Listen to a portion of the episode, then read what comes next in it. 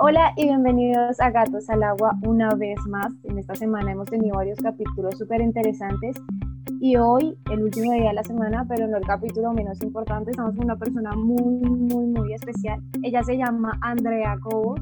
Em, está aquí acompañándonos para hablar de un tema súper importante, un tema que realmente es para todos. Entonces, Andrea, súper bienvenida a Gatos al Agua. Nos alegra un montón que estés aquí con nosotros. Eh, de verdad, es un honor poder tenerte en este espacio para sumergirnos en la fe. Y pues nada, te doy el espacio para que te presentes, nos digas quién eres, qué haces y pues si quieres también nos des como este, la introducción al tema. Ok, muy bien. Bueno, pues me va a tocar hablar mucho tiempo. No sé qué. Voy a hacerlo breve. Mi nombre es Andrea Cobos, eh, soy conferencista internacional en Teología del Cuerpo.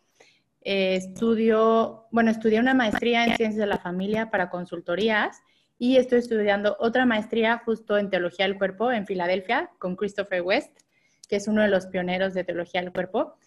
Eh, comparto contenido en Instagram, entonces, y tengo aparte también, ¿cómo se llama? Un podcast que compartimos también temas de teología del cuerpo. Y, ¿qué más? A ver, ¿qué introducción en teología del cuerpo? ¿Les platico? ¿Ya? pues bueno, la teología del cuerpo. La teología del cuerpo es para todos nosotros, ¿no? Para cualquiera que esté viendo esto, ya sea eh, soltero, casado, con novio, consagrado o religioso.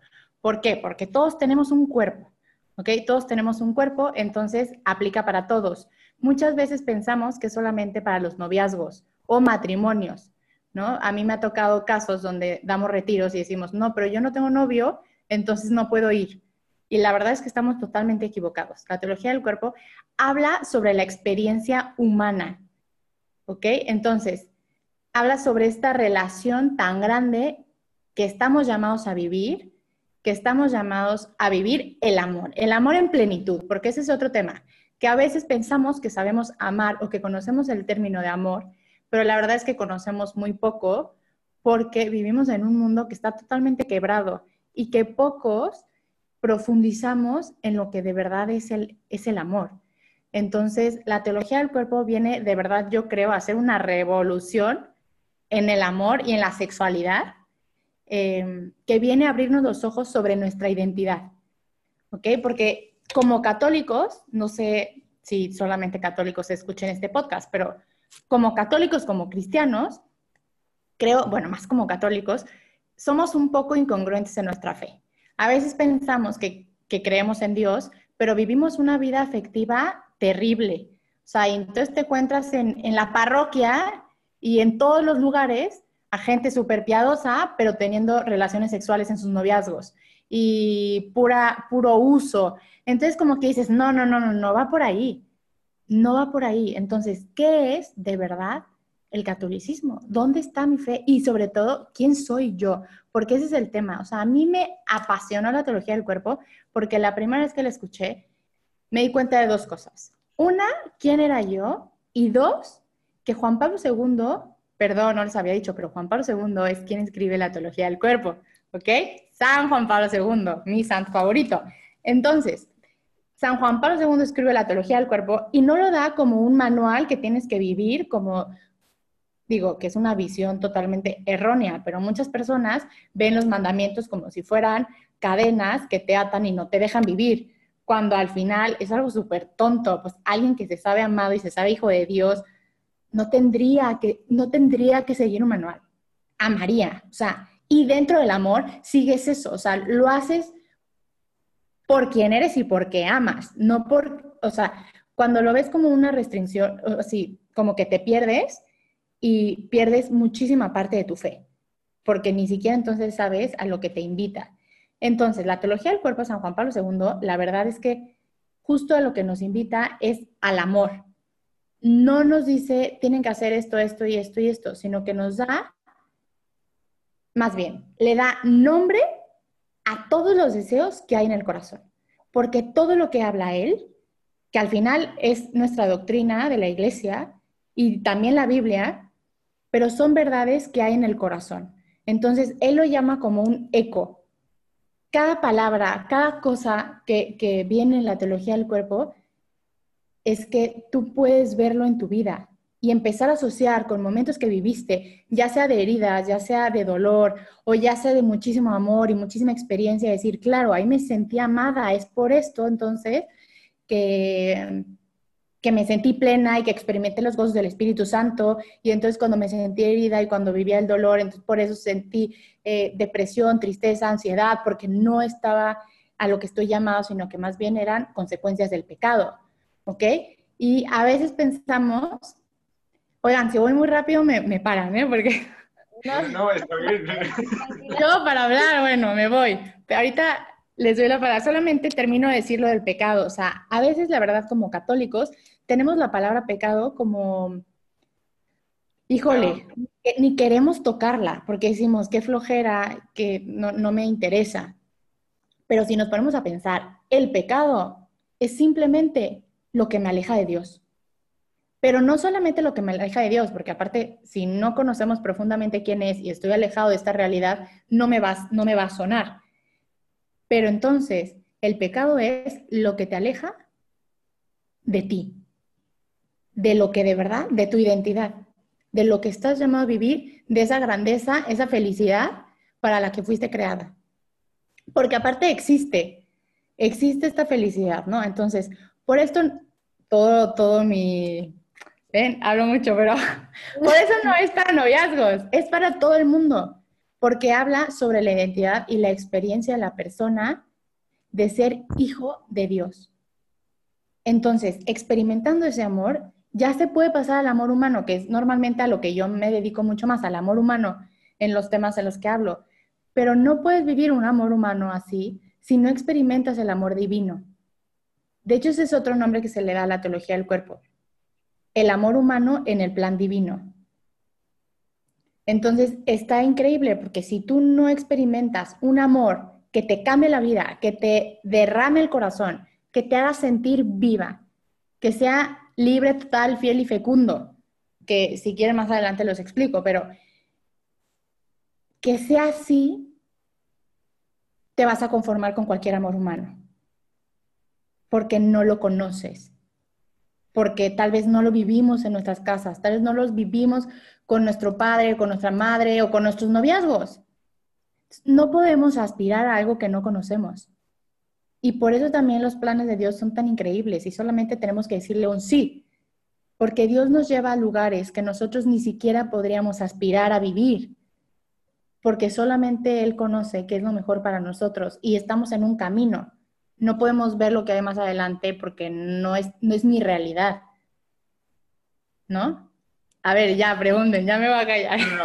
Pues igual, o sea, todo lo que nos dices es como, porque también, digamos, uno tiene la concepción, sobre todo en muchas cosas, de lo que tú dices. Vivimos una fe a veces muy a medias y ni siquiera comprendemos el misterio detrás que hay de nuestras creencias, de sentirnos amados por Dios.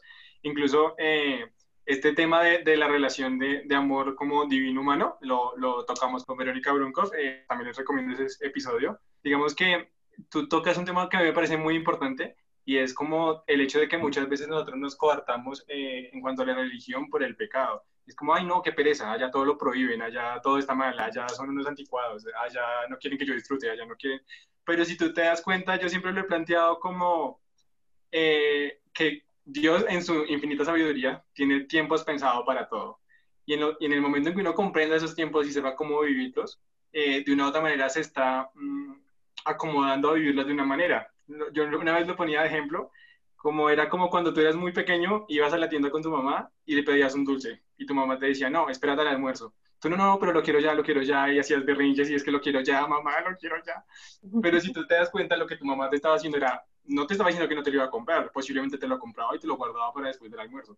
Y seguramente la relación es un poco boba, pero pues espero que me entiendan en lo que voy, y es que para todo hay un tiempo, y si uno sabe vivir el tiempo y sabe cómo ejecutar cada cosa en su momento, puede estar haciendo las cosas de una mejor manera sin coartarse de esa libertad que creemos que nos coartamos al vivirla cuando nosotros queramos.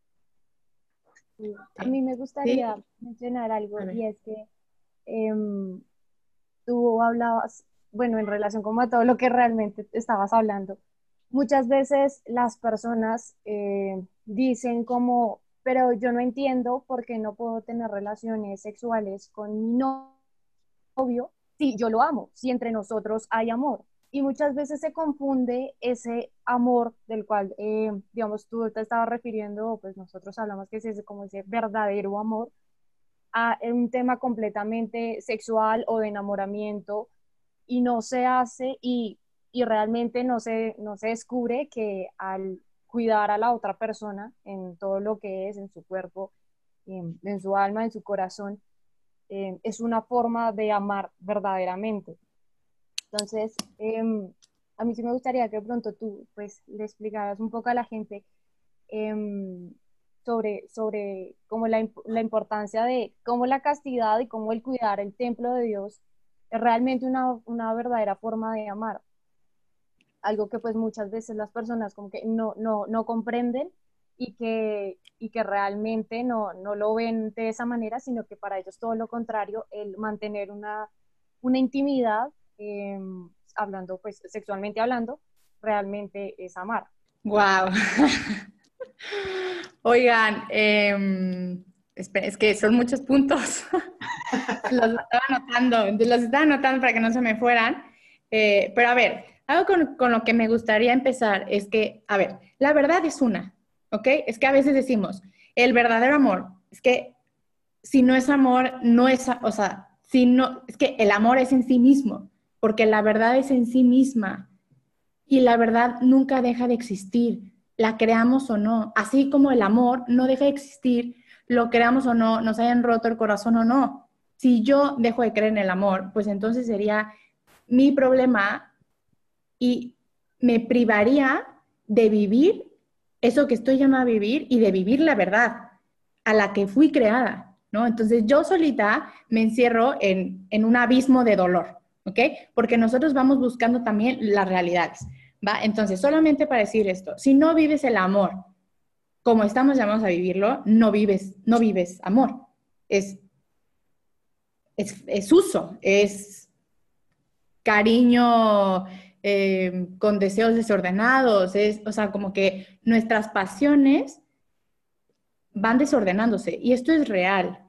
Ahora, hay que, hay que hacer previo a un tema, porque hablar de relaciones sexuales antes como de tocar el corazón se me hace algo muy fuerte, porque, ¿cómo te explico?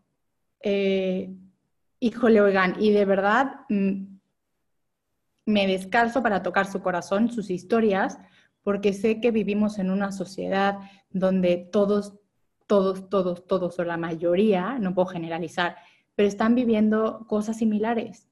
O sea, o tuvieron relaciones sexuales o las viven ahorita en sus noviazgos.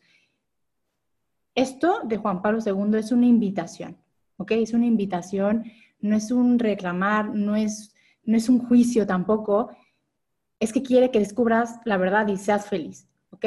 Entonces, ¿por qué digo esto? Porque normalmente cuando vivimos en el pecado, cuando no llamarlo pecado, cuando vivimos algo que nos aleja de nosotros mismos em, y que nos encanta porque no conocemos algo mejor, em, cuando te hablan de que está mal hecho, cierras el corazón.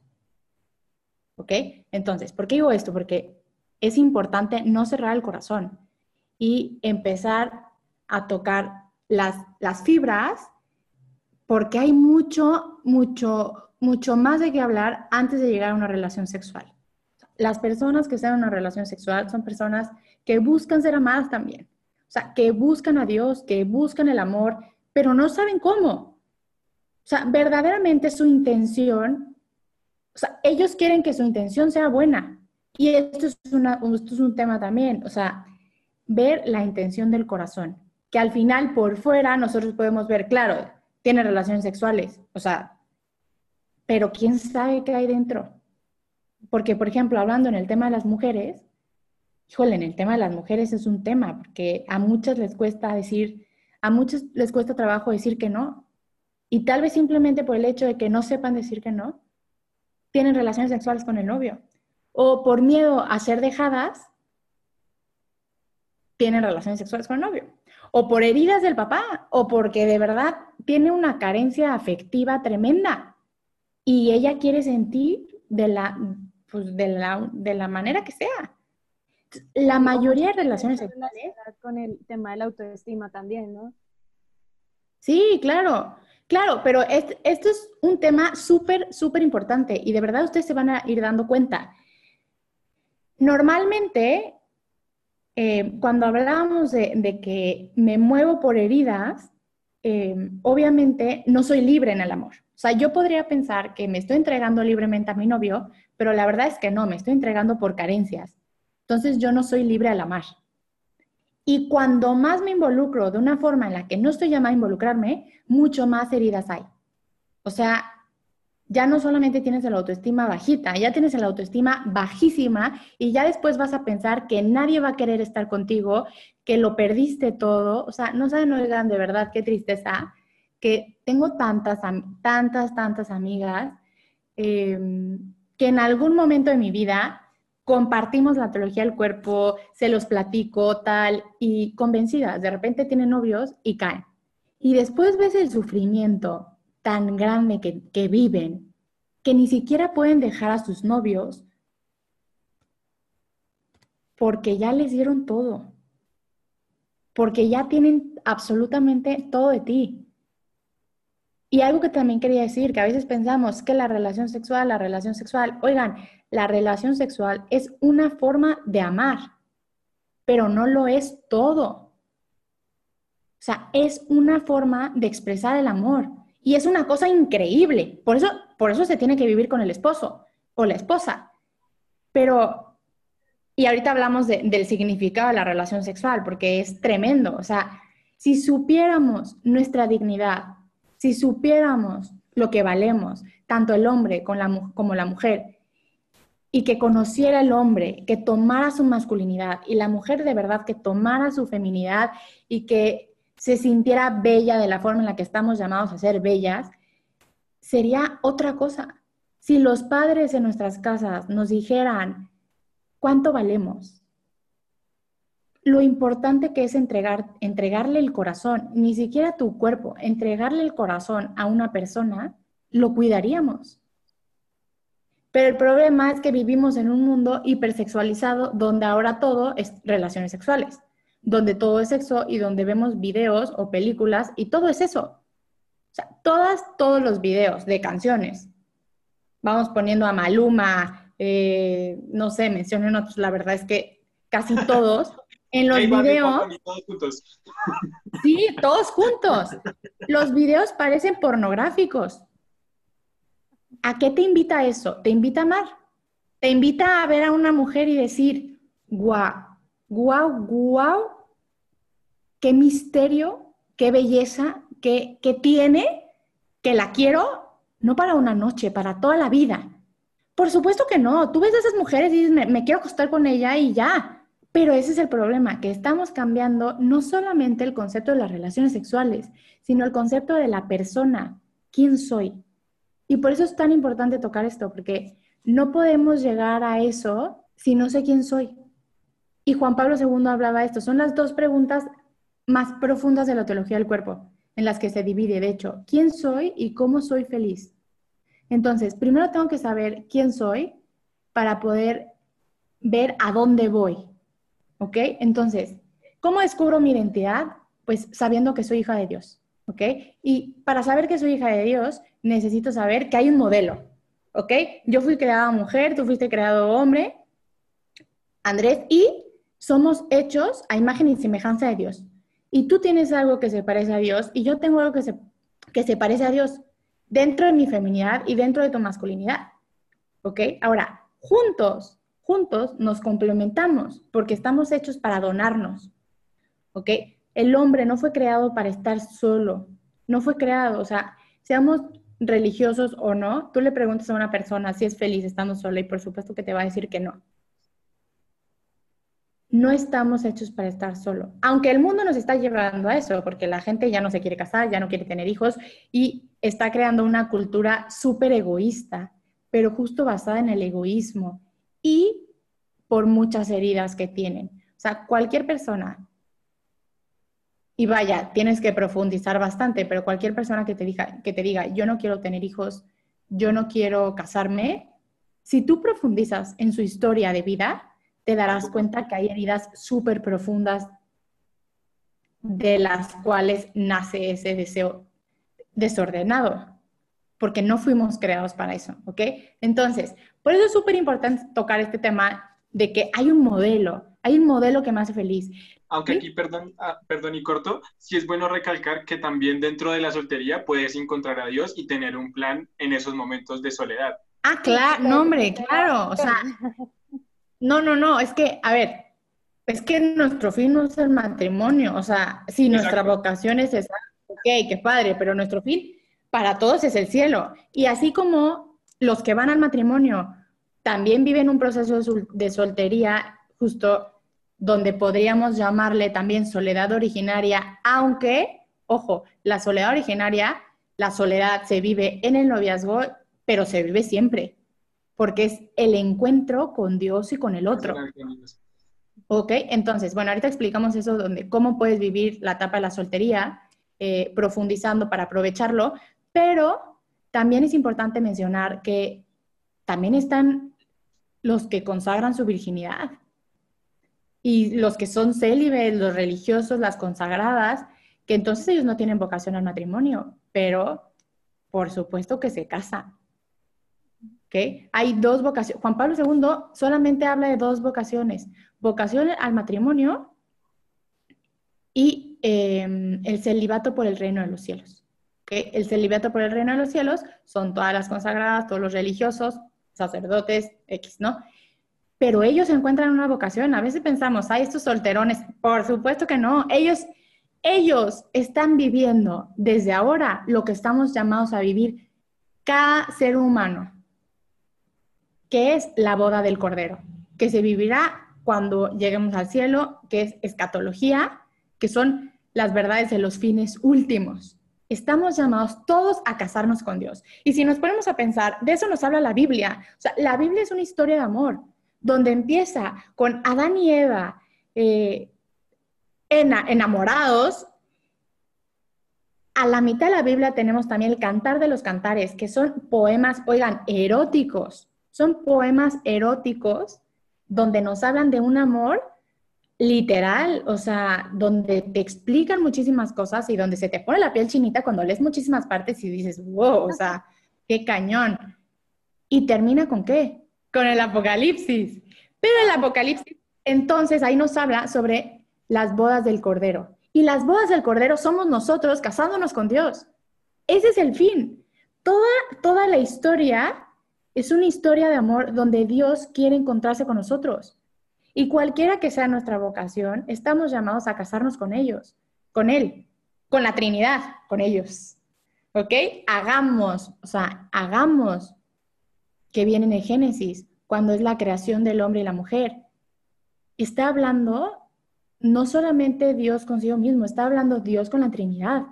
Esto nos habla también mucho de quiénes somos nosotros, porque ellos son tres y viven en comunión, en amor constante y se dan todo el tiempo.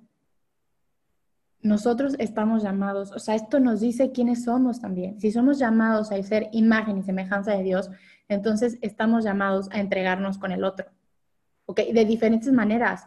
Yo podré ser madre biológica, pero también estoy llamada a ser madre espiritual. Y una consagrada está llamada a ser madre espiritual, pero súper fecunda. Ahora, ¿cuál es la diferencia? El amor, la fuente del amor.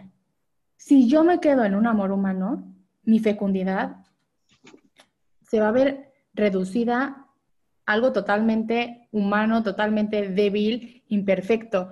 Pero cuando soy un canal, justo como decían, del Espíritu Santo, soy templo vivo del Espíritu Santo, sé quién es y dejo que habite en mí, es que entonces empieza a haber vida. Y vida en abundancia, y empiezan a haber muchos frutos. Y bien dice Jesús, por sus frutos los conoceréis. Y no está hablando ni siquiera tampoco de la persona, está hablando también de cómo la persona vive su fe. Y es lo que hablábamos al principio. Tantas personas viviendo, en, o sea, en la parroquia casi, en tantos grupos juveniles, pero después en su vida está bastante, o sea, es bastante cuestionable. Entonces, ¿qué tanto dejamos que Dios transforme el corazón? Y todo esto es la teología del cuerpo. Experimentar el amor vivo al que estoy llamado a vivir. No seguir reglas, no vivir haciendo apostolado, no predicar algo que ni siquiera he vivido. No, no, no. Experimentar a Dios. Después hacer lo demás. Tener una relación personal con Él. Tener una relación personal la importancia de amar a Dios primero para así poder amar a otros y amarse. Claro, es que sí, no, y deja tú, tú amarle a Él, conocer el amor que tiene para ti. Es que eso es lo que cambia. No, porque nosotros amamos de una manera súper limitada. Pero la cosa es que, mira, así tú tengas un encuentro que con Dios, que dices, hijo, no manches, nunca había experimentado esto, qué locura, qué es esto, me está quemando el corazón nunca en mi vida había sentido esto, ni, ni bueno, nunca. Así, aunque haya sido tan grande, Dios siempre te va a amar más. Porque justo el amor no tiene límite, el amor de Dios no tiene límites. Por eso el amor humano no nos es suficiente. Y siempre pensamos, ah, no, pero falta esto, esto, y uy, esto porque nuestro corazón está llamado para un amor infinito, un amor que no termina, un amor que, llena, incluso un amor que sana.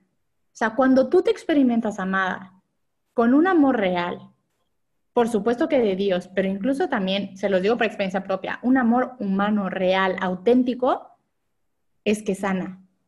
¿Por qué? Porque integra a la persona. Pero el chiste es volver los ojos al amor, a lo que sí es. Porque evidentemente en el mundo en el que vivimos, nuestra mirada está totalmente perdida, ¿no? O sea, nos cuesta trabajo mirar a la persona con dignidad y mirarla como es. Yo me tengo que acercar. Que miramos muchas veces hacia adentro, como lo que me conviene a mí, lo que quiero yo y en qué medida la otra persona me puede satisfacer y no en verdad cómo puedo yo servirle a esa persona y amarla. Claro, y al final, entonces justo las personas que se quieren casar y que van así con esa idea, dicen, oye, claro, yo me caso porque quiero ser feliz, yo tengo novio porque quiero ser feliz. Y después se dan golpes duros en el matrimonio, porque el matrimonio no es para que tú seas feliz, el matrimonio es para que hagas feliz al otro. Y si te casaste con alguien y elegiste bien, y él busca hacerte feliz a ti, qué increíble, porque entonces la verdad es que viven gozosos los dos. Pero si no, ya valiste. O sea, entonces, em, entonces, es súper importante em, hablar de este tema porque, porque cuando nos metemos a un matrimonio y no tenemos claros los conceptos y lo que significa el sacramento del matrimonio es que estamos perdidos. O sea, yo entro a un matrimonio y tengo que saber que entro para entregarme al otro, para donarme y para hacerlo feliz y para llevarlo al cielo. Pero ahora todo el, todo el mundo, toda la psicología nueva, toda, todas las personas te dicen, no, no, no, vete a ti, vete a ti, no te dejes, no nada, o sea, todo es tú, tú, tú, tú, tú, tú, tú. ¿no? Y vivimos en un mundo donde nadie te puede decir nada porque entonces lo vas a dejar. O tienes un problema y entonces pues lo desechas y te vas con alguien más. O sea, en una cultura totalmente desechable, que es todo lo contrario a lo que nos invita Jesucristo. ¿Qué nos dice Jesús? Y digo, no estoy diciendo que hagan esto, pero ¿qué nos dice Jesús? O sea, yo no se los digo, se los dice Jesús. Pongan la otra mejilla. Perdonen cuántas veces. 77. Ajá. O sea, entonces es impresionante porque Jesús no te dice, deja, ve, usa. Te dice, ama y ama hasta que duela. Y ese es el amor. Oigan, nuestra, o sea, de verdad, nuestro modelo de amor es Jesucristo. Y Jesucristo dio la vida por nosotros.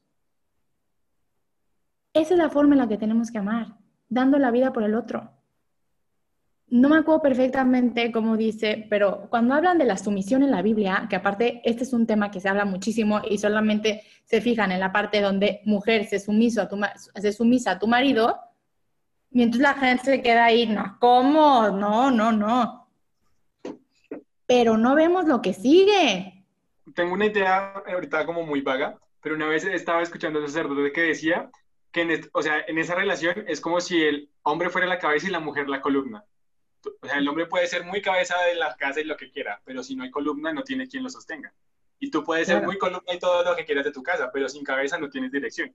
Entonces, más que estar sumiso, o sea, digamos, sí pide ser sumiso, pero digamos que también al hombre se le pide una serie de cosas con su esposa, que en esa medida las cosas se da la entrega del uno con el otro. Y precisamente ahí se habla más bien de un complemento y no de una obligación. Claro, oigan, entendámoslo así, es que Dios es tan perfecto, no podemos separar, o sea, somos un ser integral, no podemos separar la psicología, no podemos separar la espiritualidad. O sea, si nosotros pensamos que si yo ya creo en la psicología real y voy a una buena doctrina, por supuesto que estoy hablando de cómo Dios me creó. O sea, hasta por ejemplo en este tema, los hombres, los hombres tienen que ser la cabeza del hogar. ¿Por qué? Porque está dentro de su psicología proveer, proteger, tomar las decisiones. ¿Qué pasa con un hombre que no le deja ser? Lo castramos. Estamos viviendo en una sociedad donde los hombres no son lo que tienen que ser porque están castrados por las mujeres y porque no toman su rol masculino de verdad, sino uno macho, uno que usa, pero no esta caballerosidad real de proteger, de custodiar. El hombre custodia el corazón de la mujer, el hombre custodia la familia. O sea, el hombre protege no solamente cada individuo, sino a su familia. ¿Ok? Y solamente para, terminar este tema de la sumisión, dice, mujer, sométete a tu marido, pero después del hombre habla, hombre, da la vida por tu mujer como Cristo dio la vida por su iglesia. ¿Cómo, cómo nos quedamos solamente en mujer, sométete? Claro que no, o sea, hombre, da la vida, muere, muere a ti. Mucho más exigente, es mucho más exigente. Y es en el día a día. No podemos, y eso también hablamos porque en el tema, en el tema también humano que me preguntaban de las relaciones sexuales, ¿cómo podemos esperar que un hombre de la vida en, en cuestiones específicas diarias, sencillas o difíciles, cuando toda su vida ha estado acostumbrado a darle rienda suelta a sus placeres? O sea, no controlarlos. Vive, vive para sus pasiones. Vive encadenado a la lujuria, a la pasión, a la soberbia, a la avaricia, a, a lo que sea, pero vive encadenado a eso. Entonces, de repente, típico hombre o típica mujer que te dice, yo quiero un esposo y una esposa increíbles, que sea el príncipe azul o la princesa y la modelo y que aparte sea Madre, Teresa de Calcuta por dentro, pero y después en en mi vida soltera estoy viviendo como se me da la gana. ¿Cómo podría llegar a eso? Humanamente, ni siquiera podría con una persona así. Y yo no podría llegar a hacer eso.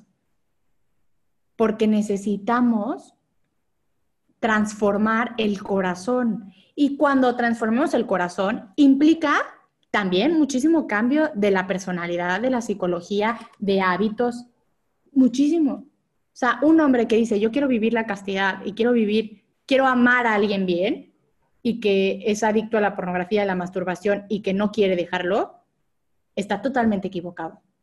Porque no podría humanamente ni siquiera llegar a eso. O sea, y este es un tema súper delicado porque, oigan, ahorita que estamos hablando de, podcast y todo, hay un podcast en México que, que está fuertísimo, fuertísimo, fuertísimo, eh, pues que lo voy a decir, porque ¿qué más da? Se llama Se Regalan Dudas y... Em, y entonces tenemos muchísimas personas en Amar Así, que es nuestro podcast, escribiéndonos, oigan, ¿qué onda con el tema de la masturbación? Porque en, Se Regalan Dudas lo, lo, este, lo promovieron y tal cual, así como que casi, casi lo recomendaron para conocerse. Está terrible la desinformación que vivimos a una persona la mandas, pero aparte mujer y hombre, o sea, porque aparte las que nos preguntaban eran mujeres, claro, porque es algo más nuevo para ellos. Y nos preguntaban, eh, ¿cómo? ¿Esto está bien cuando es de autoconocimiento eh, o y mal cuando es vicio y tal? Pero es increíble que no tenemos ni idea. A una persona la mandas a autoconocerse masturbándose y pierde el sentido del amor. Pierde el sentido del amor. La relación sexual está hecha para entregarte. Cuando tú simplemente tienes, incluso en la relación sexual, déjate tú la masturbación, cuando tienes una relación sexual que ya te estás donando, pero simplemente la intención que está dentro del corazón es sentir placer, lo único que estás haciendo es usándote y usándola o usándolo. Pero no estás amando. Materialización de la persona, porque ya no la ves como persona, sino como objeto que satisface tus necesidades. Claro, y aparte ni siquiera solamente para mencionar y los que se han quedado con el ejemplo, oigan, el tema de la pornografía y la masturbación es la adicción. Creo que es la adicción, la, la primera o la segunda adicción más fuerte después de la ludopatía, que es que, ¿cómo decirlo así? De verdad desintegran a la persona. Hay un documental que si pueden véanlo, que se llama, está en inglés, tiene traducción y todo, pero el nombre está en inglés, se llama Brain, Heart, World. O sea, cerebro, corazón, mundo. ¿Ok? En ese documental explican absolutamente toda la pornografía, cómo de verdad hasta rompe conexiones entre la parte racional y animal te incapacita para poder mirar a la persona. A mí me gustaría decir una cosa y como respecto de eso que muchas personas no se imaginan y quisiera poner en este caso el ejemplo de Ted Bundy. Creo que mucha gente lo conoce, él fue un asesino serial en los 50, si no estoy mal, en Estados Unidos. Y hay un video, creo que lo pueden buscar en YouTube, donde él está, pues, eh, está subtitulado, pues, porque él habla inglés, pero pues igual es súper claro, usted sabe que está diciendo lo que está diciendo. y él dice que, em, o sea, él cuenta como, como, como su historia, y él dice que él creció en una familia católica, él creció en una familia con una moral cristiana muy buena, pero él empezó a meterse en todo el tema de la pornografía, empezó a ver pornografía y su forma de placer y de satisfacción la conseguía a través de este medio. Cuando ya no se volvió, em, no lo satisfacía como, como lo hacía antes, por así decirlo, empezó pues a, a buscar cómo materializarlo. Y cuando ya el acostarse con tantas personas no lo satisfacía, empezó a hacerles daño, empezó a mezclar el tema de la agresión y la violencia con la sexualidad y así fue como se empezó a convertir en un asesino serial. Y todo a partir de esa necesidad de poder satisfacer un placer que empezó con la pornografía. Y son cosas que uno pensaría como que te pasa, esas historias, esas historias súper inventadas o eso jamás ocurriría y no, realmente pasa y pasó y ha pasado en muchos, con, con muchas otras personas, pues que no son tan conocidas, pero pues eh, sí. Es que es sumamente, sumamente adictivo y obviamente hay niveles y los últimos niveles, por supuesto que hay muchísima agresión, trato de blancas, o sea, son unas cosas aberrantes. ¿Por qué? Porque desequilibran a la persona, o sea, verdaderamente crean patologías que son enfermedades psicológicas graves, ¿ok? Ahora también podemos irnos a ese extremo, también podemos irnos a, algo mucho más real de lo que vivimos, de, oye, pues tengo a mi novio y me acuesto con él, tengo a otro novio y me acuesto con el otro, tengo a otro y me acuesto con el otro porque voy cambiando de novios y porque creo que a todos los amo muchísimo. o ni siquiera son tus novios, sino simplemente son amigos o personas. Ah, también. noche o... lo que yo iba es que, digamos, también cuando tú tienes, digamos, ciertas, eh, pues, relaciones afectivas, obviamente quieres a esa persona y en todas vas a ver el amor de tu vida en determinado momento. cada una, sí. Y digamos, eh, eh, si, hablamos de mi caso personal, a lo largo de mi vida yo he salido con tres personas y en todas en su momento yo digo, mamá, esta es. Luego, no, mamá, esta no es. Pero entonces eh, se trata de eso. De, de, que si yo en todas veo el amor de mi vida, obviamente voy a querer compartir muchas cosas con esa persona, pero que de una u otra manera, si no hay un buen discernimiento, no estoy realmente amándola, ni planeando algo futuro, ni pensando en realidad en su bienestar, sino en el mío. Claro, y ese es el tema, que, que veas por ella, ¿no? Que ahorita voy, pero mi punto es, cuando nosotros le quitamos el sentido a la, a la, relación sexual, porque no puedo hablar de sexualidad, porque la sexualidad no es la relación sexual, sino la sexualidad habla de nosotros, pero cuando le quitamos el sentido a la relación sexual, que aparte incluso yo creo que para, o sea, el nombre adecuado para eso sería la unión conyugal, ¿ok? Que es con tu esposo. ¿Por qué? Porque justo le quitamos el sentido y entonces ya, ya deja de importar. O sea, como con todo mundo me ha costado, eh, ¿qué más da si me acuesto con mi esposa o no? O sea, pierde el sentido. ¿Y sabe las consecuencias que hay? Terribles. Porque, oigan, psicológicamente crean un, o sea, unas hormonas de apego, unas hormonas de oxitocina. Está tremendo cómo, cómo te vinculas con la persona. Entonces, imagínense de verdad el desastre humano, psicológico, eh, para el corazón afectivo que existe cuando me entrego a uno, me deja, o a una, me deja, a otra, me deja. Y hablábamos de la autoestima, por supuesto que me dejan en el piso. Y no es que ya no sienta cuando me acuesto con otro, por supuesto que siento. Lo que pasa es que estoy adormecida porque ya no quiero sentir, porque ya he sufrido tanto que ya no le quiero tomar importancia y que hago como si mi cuerpo fuera algo externo que puedo usar también y tirar cuando yo soy mi cuerpo. O sea, no podemos separar esta realidad. Yo soy mi cuerpo, no tengo un cuerpo. O sea, yo tengo esta pluma la cual puedo pisar y aventar.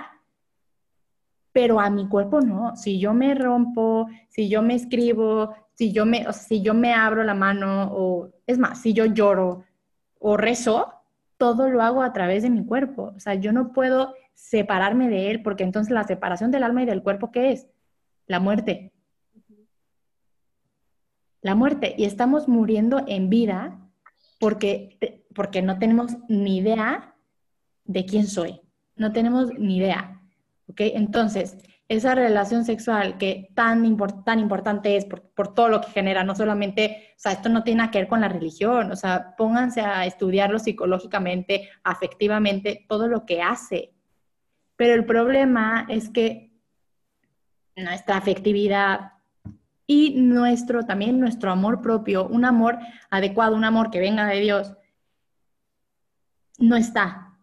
Está vacío, estamos súper carentes por nuestras historias familiares. No sé cómo estén en sus países, pero aquí en México vemos todas las familias normalmente con hijos solos, abandonados, porque el papá trabaja, porque la mamá trabaja y porque nadie está en casa. No es un hogar, Hemos perdido el sentido de la familia y desde ahí nace. Si a los niños tú los empiezas a educar sabiéndoles ver el valor que tienen, sabiendo ver, o sea, que su cuerpo, el de la mujer y el del hombre, su cuerpo es un regalo, un regalo tan grande que solamente, solamente se lo podría entregar a alguien que está dispuesto a dar la vida por ella o por él, entonces la mujer sería capaz o el hombre sería capaz de decir, yo me espero. ¿Por qué? Porque lo valgo. Porque valgo la pena. Y porque solamente me entrego a alguien cuando sepa que está dispuesto a entregarme toda su vida frente a la sociedad, pero sobre todo frente a Dios y con Él, con Dios, porque no entramos solos al matrimonio, entramos con Dios y es Dios quien se encarga ayudarnos, si lo, si lo dejamos, ayudarnos a prosperar, toda la vida.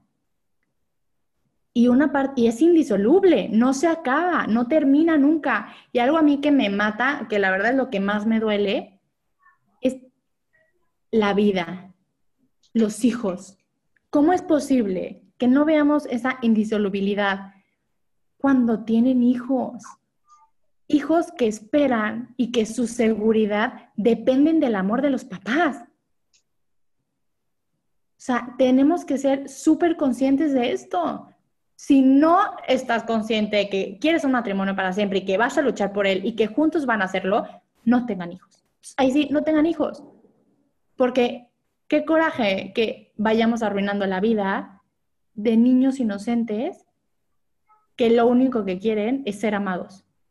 Y lo único que están obteniendo es problemas, porque aparte luego psicológicamente hay un montón de problemas en los divorcios, como triangulan información, se la pasan hablando más del otro papá para quedar bien, para no sé qué, para afectarlos a los otros, cuando no se dan cuenta que los únicos que afectan son a los niños. O sea, entonces es una realidad terrible y por eso vivimos en un mundo como lo hacemos, porque hemos perdido la mirada de Dios. Nos hemos alejado totalmente de los valores y de la verdad. Entonces, todo esto nos ayuda a integrar quiénes somos, pero no por lo mal que estemos viviendo o por los errores que tenemos o porque no quiero ver mis deseos. De hecho, Juan Pablo II decía, vean sus deseos, mírenlos, son buenos, es bueno que los tengan. O sea, lo que hay profundo es muy bueno, pero el problema ha sido lo que estamos haciendo con ellos.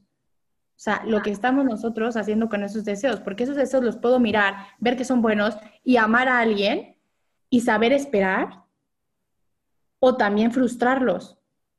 Hay como diferentes caminos. O sea, una persona podría decir, oye, espérate, pero si yo no, si yo no tengo relaciones sexuales con mi novia, eh, pues me voy a frustrar. No, no, no, no, no. Es que existe un camino nuevo el problema es que no lo conocemos.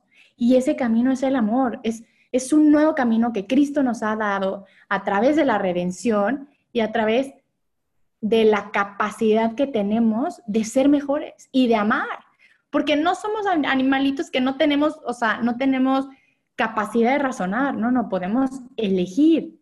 Y dentro de esa elección, justo está este tercer camino. En el momento que tú eliges el mayor bien de la otra persona, se va la frustración. Se va, se va totalmente. O sea, la frustración entra cuando tú no entiendes, cuando te reprimes. Pero cuando es una elección propia, cuando lo eliges porque de verdad la amas y porque no la quieres para una noche, sino para toda la vida, porque ves en ella un valor tan grande que quieres cuidar, entonces dices, yo busco su santidad, no busco acostarme con ella, ni busco que se sienta usada, ni busco que tenga miedo. ¿Cuáles son, cuáles son las consecuencias de una relación sexual? Porque aparte, las prematrimoniales, ¿ok? Porque son consecuencias del pecado, pero ya dejemos al lado el pecado. ¿Cuáles son las consecuencias? Y así nos podemos ver mucho más real. ¿Qué hace? Ustedes díganme, ¿qué hace una relación sexual en un noviazgo? Que vean. Pues, digamos, en un caso, pienso yo, que cuando dos personas comparten eso se vuelve solo eso y ya. Dejan al lado cualquier otro tipo de muestra de afecto, dejan al, cualquier, de al lado cualquier tipo de, muestra de cariño y de una u otra manera se vuelve solo eso y en todo momento es eso y en todo momento se piensa en eso y en todo momento como se busca sexo y ya. Entonces como una eh, eterna satisfacción de mi deseo, pero sin realmente darte cuenta de otras cosas. Y siento yo que también del peligro de cuando una relación llega al matrimonio en este sentido, es que daña porque realmente tú te das cuenta hacia atrás y no conoces a esa persona. Solo conoces cómo disfrutas con ella, pero no la conoces en otros ámbitos. Y no sabes quién es. O sea, es que no hay comunicación. Oigan, hay un problema tremendo ahorita en, el tema del coronavirus, porque la gente, ¿qué es lo único que puedes tener? Pues comunicación, porque todo lo demás no hay. Y están teniendo tantos problemas porque lo último que tenían en su relación era comunicación. Era comunicación. No saben cómo comunicarse no se conocen. A mí me gustaría, a mí me gustaría decir unas cosas en relación a eso. Sí, y es que, ay, perdóname. No, no, dale. Y es que, o sea, para, em, bueno, por un lado quería comentar que una vez había escuchado em, de alguien que, pues hablando también de este mismo tema, decía que como que científicamente se demostraba que cuando las personas o los, bueno, los, las personas tenían relaciones sexuales, eh, digamos que como que... Químicamente en el cerebro se generaba que la persona empezara a ver al otro como en una perfección. O sea, como de, te veo mucho mejor, te veo más guapo, te veo como que eres el mejor, no sé qué tal y tal. Idealizar. Exactamente. Y eso lo que generaba finalmente es que tú no puedas ver los errores en esa persona y al final, ¿qué pasa? Te terminas decepcionando cuando esa persona se equivoca. Y ahí se como que se trunca el hecho de que pues tú debes amar a la persona pues con, con sus defectos. Eso por un lado. Otra cosa que quería decir era que, eh, pues digamos, y esto es un, un poco personal, pero digamos, en el tema de mi noviazgo, como complementando lo que dijo Andrés, a mí mucha, o sea, una vez una persona me dijo como, es que tú eres, o sea, vio como una nota que yo le tenía a mi novio y me dijo como, oye, pero que tú, tú eres demasiado cursi como con él, yo no sé qué tal y tal cosa.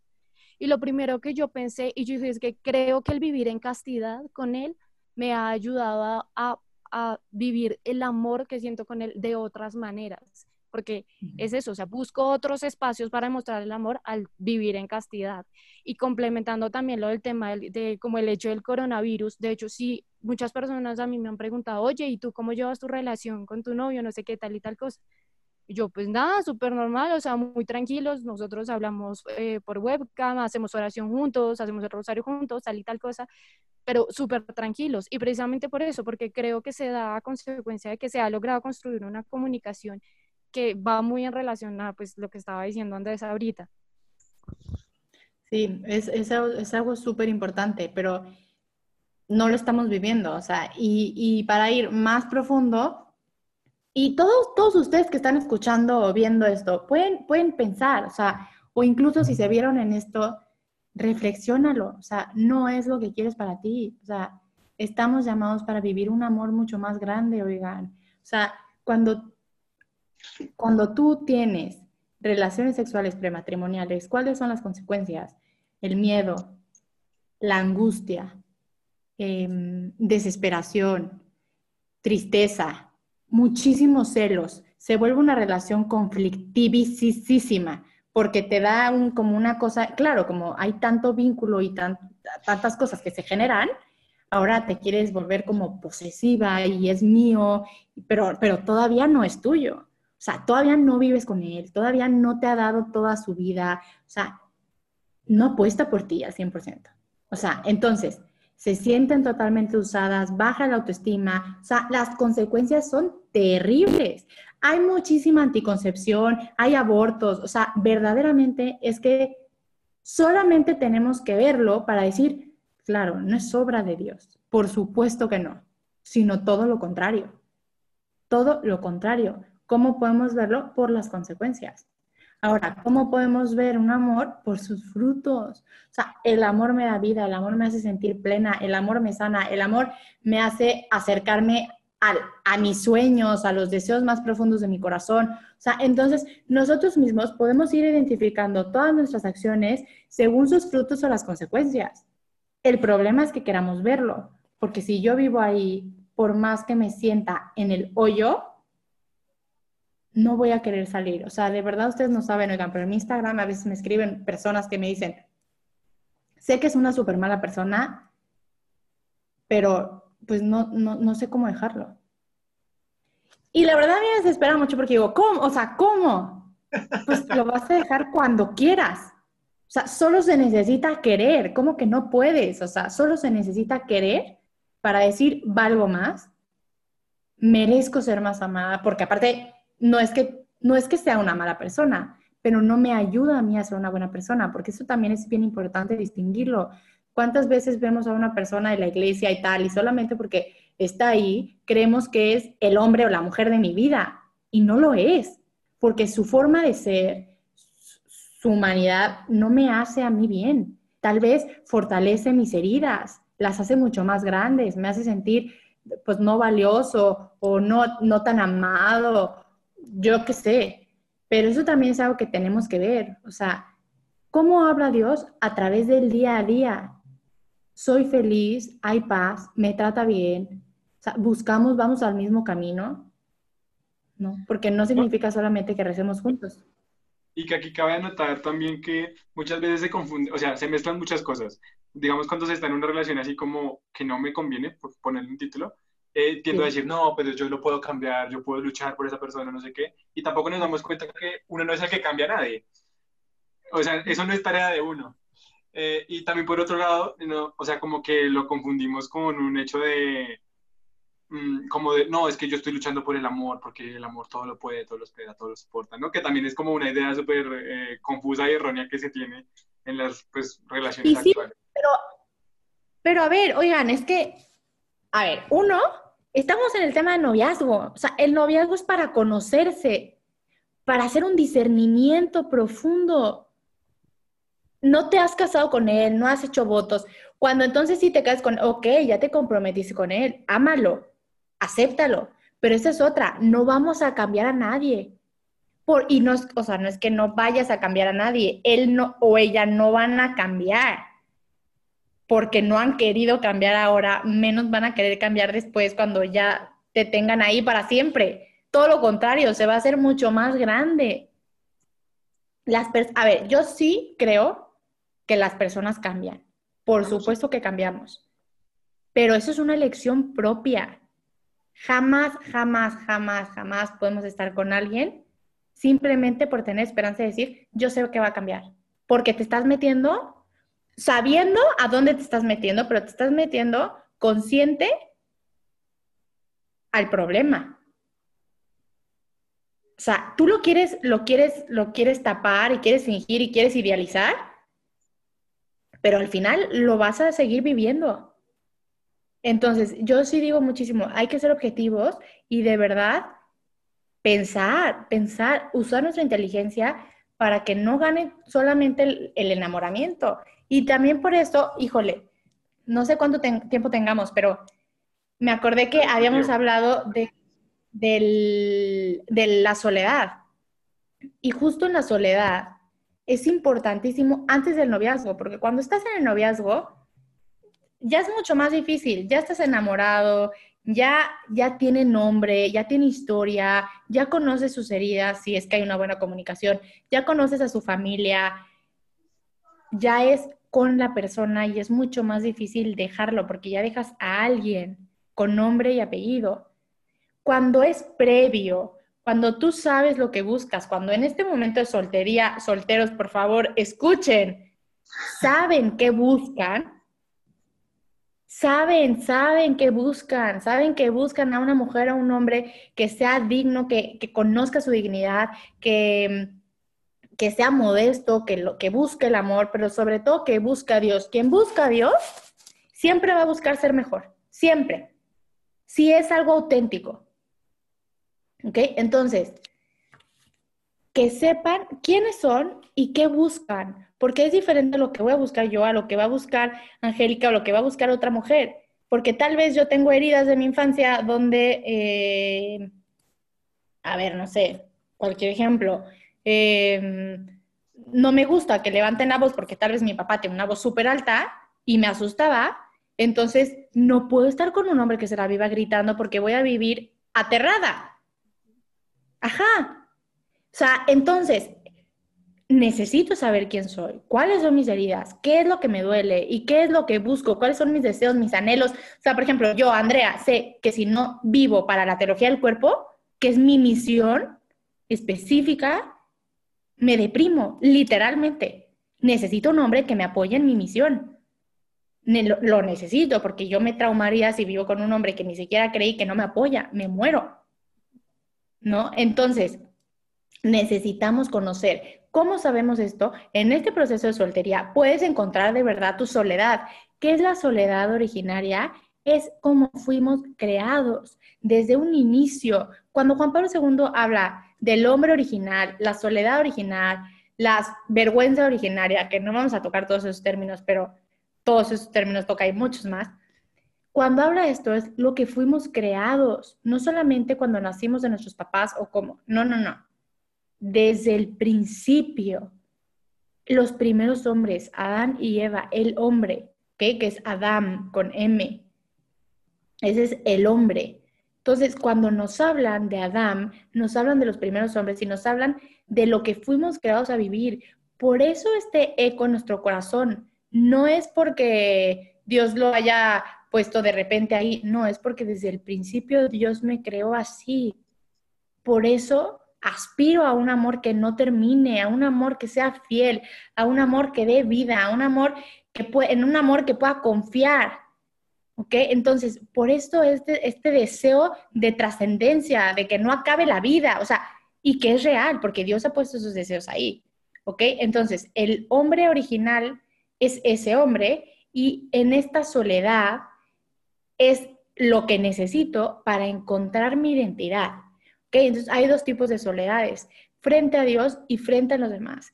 Frente a Dios es la primera porque necesito mirarme con sus ojos para saber lo grandiosa que soy, no porque se me suba la autoestima o me crea tal, pero sí porque soy hija de Dios y con eso merezco lo mejor.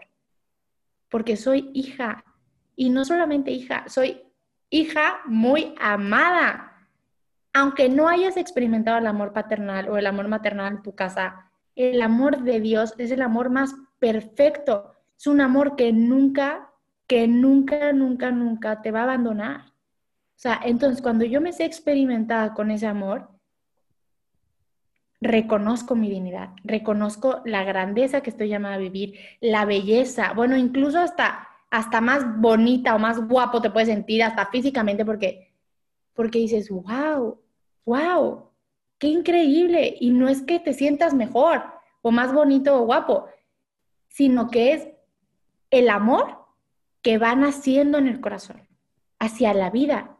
Te cambia, te cambia el sentido ¿ok? Y ahora, frente a los demás, es porque necesito también reconocerme frente al otro para saber quién soy. ¿ok? Como también estas, todas esas cosas humanas que me, que me tienen que ayudar a saber con qué, con qué cosas sí puedo vivir y qué cosas no. O sea, hay cosas que no podría pasar, como yo no podría pasar con, o estar con alguien que no fuera a misa conmigo o no rezara conmigo. Yo no podría habrá otra persona que tal vez no le importe tanto que lo deje. Pero tal vez otra persona que diga, bueno, a ver, yo no podría estar con un hombre, digo, es muy tonto, ¿no? Pero yo no podría estar con un hombre que coma carne porque me da muchísimo asco. Ok, qué bueno que lo conozcas, ¿no? O sea, qué bueno que te conoces y sabes que sí puedes y que no, porque entonces te la vas a vivir peleando cuando cada que coma carne. ¿Ubicas? O sea, y en el noviazgo es súper importante saber que se tienen que tocar todos los temas. ¿Y cómo sabes cuáles son los temas importantes para ti? Pues necesitas conocerlos en tu momento de soledad. La soltería no la vean como un terror, me, me apanica, me muero de miedo porque siento que nunca va a llegar, que aparte son todas las, todas las dudas que tiene todo el mundo. No tengas miedo.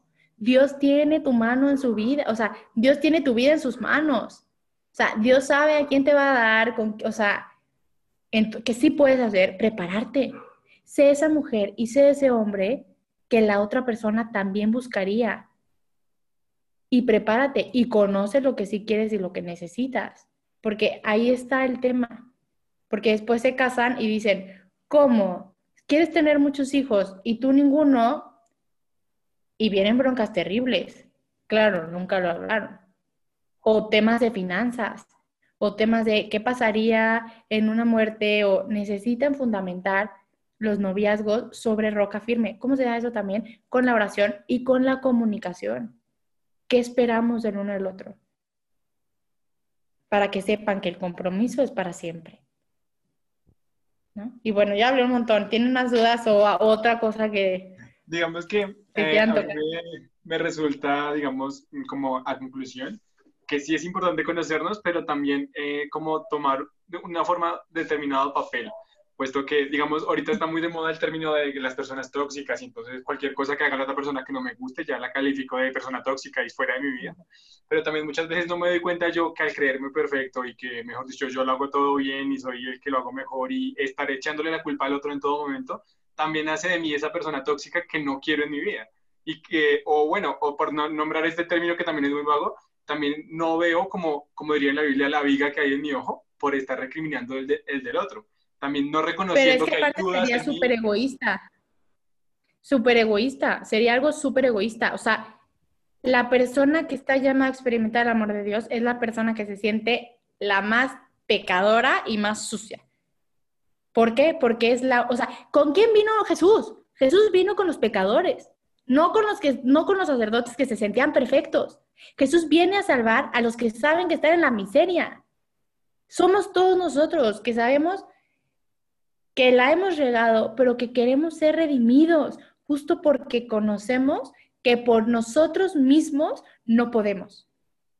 Quien se crea perfecto, quien se crea que todo lo puede, entonces está perdido porque aparte ni siquiera va a dejar a Dios entrar, porque no reconoce su miseria necesitamos aprender a ser vulnerables. Y eso también en el tema humano se necesita, porque en el matrimonio habrán muchas veces donde tengas que callarte aunque tengas la culpa.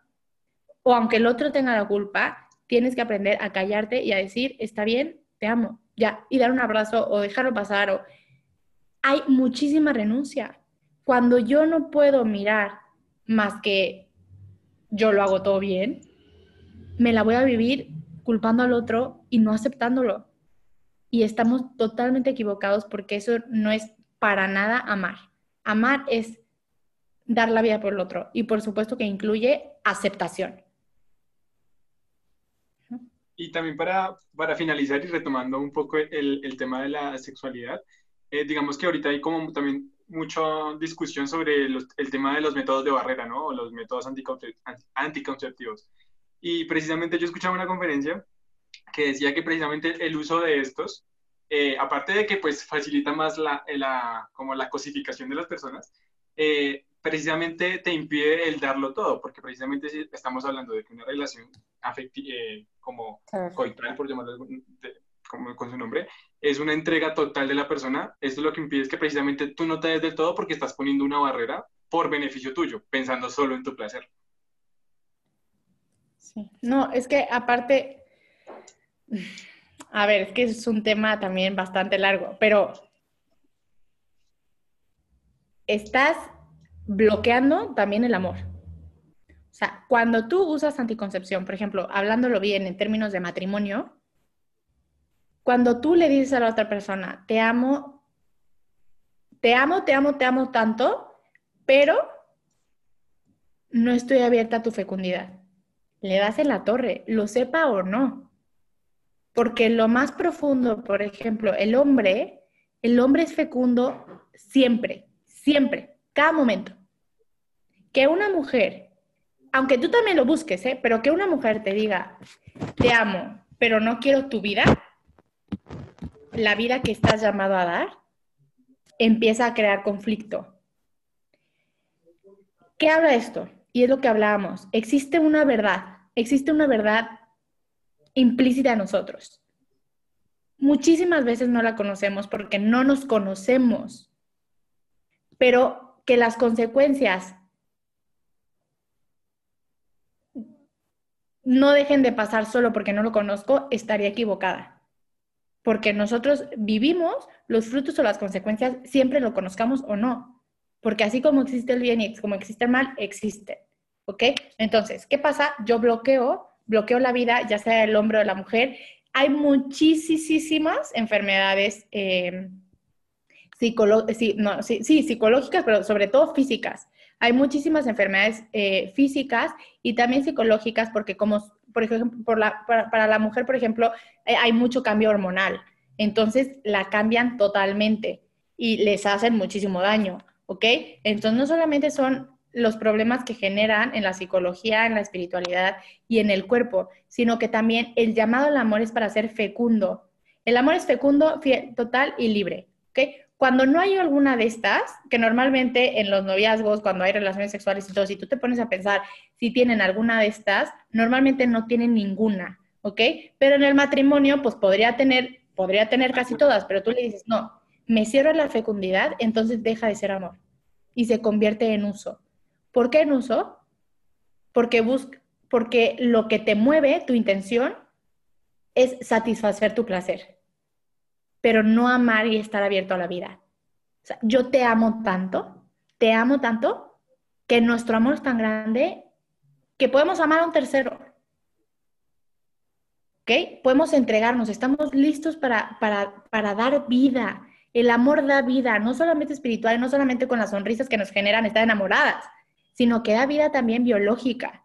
Y el tema de la anticoncepción es un tema terrible porque tú, por ejemplo, lo puedes ver en un matrimonio que vive la anticoncepción y un matrimonio que vive planificación natural, que no viven métodos anticonceptivos, y ves cómo de verdad la teología del cuerpo, la, todo, la verdad, habla en sí misma, ves los frutos que hay.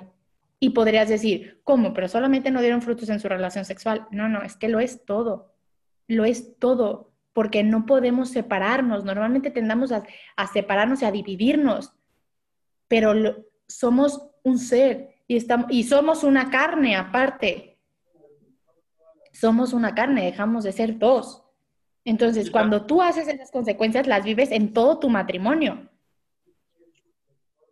Y también tengo entendido que precisamente cuando la iglesia promueve, digamos, este tipo de como planificación natural en el cual está basada en los ciclos de la mujer, precisamente es para fortalecer la comunicación. Entonces, no solo estoy pensando en ti y en cómo satisfacerme, sino precisamente te comprendo, te conozco, conozco a mi pareja y conozco su, como sus ciclos para saber cuándo se puede, cuándo no, y en los momentos que haya una comunicación verdadera, digamos, en esos momentos en que no se puede. Claro, y esto es esto que tocas es súper importante porque a veces hablamos solamente de que el hombre tiene que, el hombre o la mujer tienen que aprender la abstinencia en el noviazgo, pero no la tienen que aprender solo ahí, la tienen que aprender para vivirla también en el matrimonio. Justo por eso, porque no se puede siempre. Entonces, cuando vives esto, ¿se acuerdan que, que yo les dije que la relación sexual es solamente una forma de amar y que aparte es increíble, pero ya no podemos profundizar en eso? Pero, porque podríamos hablar del sacramento también del matrimonio, qué significa y qué relación tiene con la relación sexual, que es súper profunda, investigar en la natología del cuerpo, es increíble. Pero, ¿qué pasa? Em, ay, no, se me fue. ¿Qué les iba a decir? ¿Qué me preguntaste? Estábamos hablando de, de los métodos de planificación natural de que propone la iglesia y el conocer y comunicar con la pareja. Ah, ya, sí, justo. Ok, es una forma de amar la relación sexual, porque cuando no puedo, ok, la planificación natural, ¿cómo funciona también? Con un término que Juan Pablo II eh, llama paternidad responsable. ¿ok? No significa que porque vas a vivir métodos de planificación natural vas a tener 30 hijos que no puedas mantener. Claro que no, claro que no de cara a Dios como pareja, serán generosos y podrán ver lo que psicológicamente pueden educar. Si tú estás bien físicamente, psicológicamente, si en la economía les da para darles de comer y darles una vida digna, ustedes, solamente la pareja, pueden verlo de cara a Dios siendo generosos, ¿ok? Entonces, estando abiertos a este tipo de cosas, hay veces que podré decir, oye, yo ahorita necesito espaciar, porque así se llama, espaciar el embarazo, porque la verdad, pues no me da para mantener a un hijo más, ¿no? Entonces, ¿cómo, ¿cómo se vive? Pues a través de la abstinencia. ¿Y qué pasa si no puedo tener relaciones sexuales con mi novio, con mi novio, con mi esposo? Pues aprendo a amarle. Y por eso es súper importante desde el noviazgo conocer a la persona, porque aprenden sus lenguajes del amor, porque aprenden a ser creativos. En el matrimonio tendrán que ser súper super creativos, porque cuando no se puede la relación sexual, pues entonces busco otras maneras de amarte, de abrazarte, hacerte sentir queridas. Y como mujeres, oigan, mujeres, todas, primero son esposas y después son madres.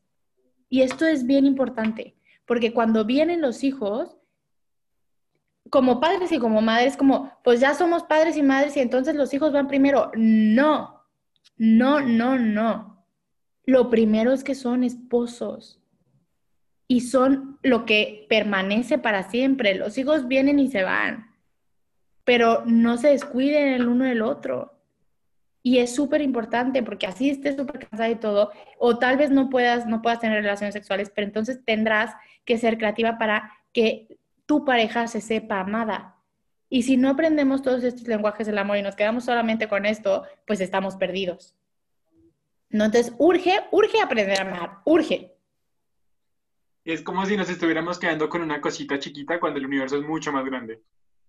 Claro, yo entre más conozco la teología del cuerpo, entre más conozco lo que estoy llamada a vivir, digo, wow, o sea, no me quiero quedar con esto, o no manches el amor que estamos llamados a vivir, no manches la amplitud que hay para conocer, híjole, incluso de nosotros mismos, no manches que soy esto, qué increíble qué increíble, porque nunca nadie me había contado que valgo tanto, porque nunca nadie me había contado que el amor está llamado a dar este fruto, ¿por qué? Porque no lo conocemos. Pero es increíble lo que justo, justo, justo lo dice Jesús. La verdad os hará libres. Entre más conoces la verdad en sí misma, mucho más libre eres, mucho más feliz, mucho más en plenitud puedes vivir, mucho más tranquila, te, dejas de rollos. Y todo esto que decías de a esta persona que solo se ve a sí misma para ver el error de los demás, una persona que conoce el amor, que conoce a Dios, que conoce la verdad, se deja de tonterías. Busca construir, no, destruir, no atacar, no. O sea, tenemos que volver, tenemos que volver a lo que fuimos creados para vivir. Pues definitivamente todo lo que dices es sabiduría pura y te agradecemos por querer compartir este espacio con nosotros. Definitivamente es un honor tenerte aquí en el programa y agradecemos a todos los que se han conectado, que han dejado sus mensajes, que están pues conectados. Recuerden también seguir a Andrea. Andrea, puedes recordarnos también tus, tus redes para la gente que te quiere contar, que quiera más información acerca de teología del cuerpo, eh, tu podcast, mejor dicho, todo.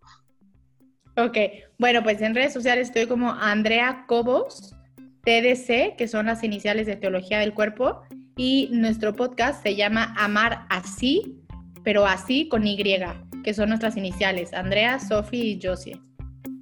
Y pues es todo, oigan, y cuando quieran, pues ahí estamos.